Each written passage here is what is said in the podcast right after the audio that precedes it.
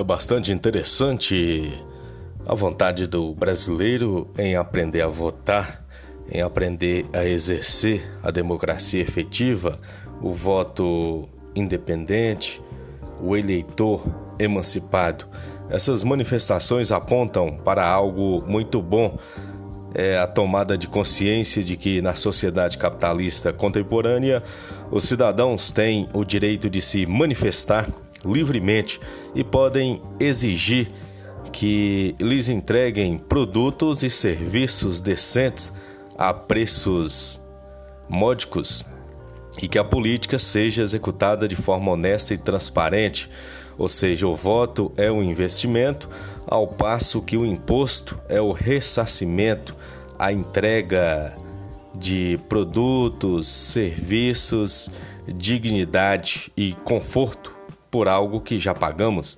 Por isso tudo, pensamos que a liberdade para o voto é um objetivo a ser alcançado. A gente eliminar esse vocabulário da política que eu acho desagradável, o voto de cabresto, curral eleitoral, coronelismo e vários outros vocábulos até eu chamo de porco. Por outro lado, a obrigatoriedade transforma o voto num cabresto, permitindo as compras, as trocas e todas as demais artimanhas para a aquisição do voto. Adicionalmente, esse sistema enfraquece a democracia porque o eleitor ele fica sem alternativa. Primeiro, é, somos obrigados a escolher alguém que já está numa lista apresentada pelos partidos ou até pelos coronéis que detêm o poderio econômico e político. Eles já lançam os candidatos no intuito de que as pessoas vão votar.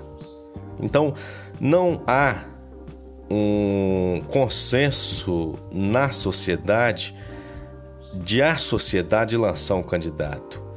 Ele já vem de cima para baixo, obrigando você a escolher aquilo que o partido, que o coronel, que o poder nos faz.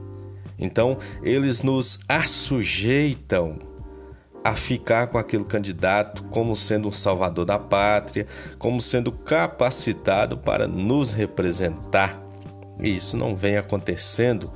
Temos péssimas gestões, péssimas administrações, tanto é que a cidade está há muito tempo atrasada, imbuída num sistema de alternância no poder, esse monopólio dos grupos políticos que infelizmente se mostram ineficazes, incapazes para o progresso.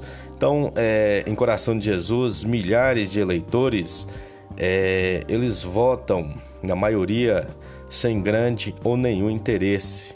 Quem tem mais interesse nisso aí é o apaixonado, é o politiqueiro ou aquele que se serve do sistema. Muitos, é claro, com a necessidade do emprego, do sustento da família, tem que levantar a bandeira de determinado candidato, determinado partido, e é até justo.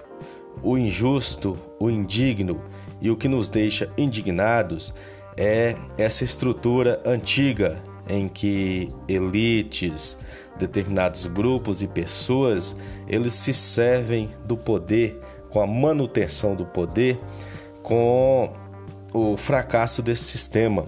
Só eles é que conseguem as coisas, a ascensão social.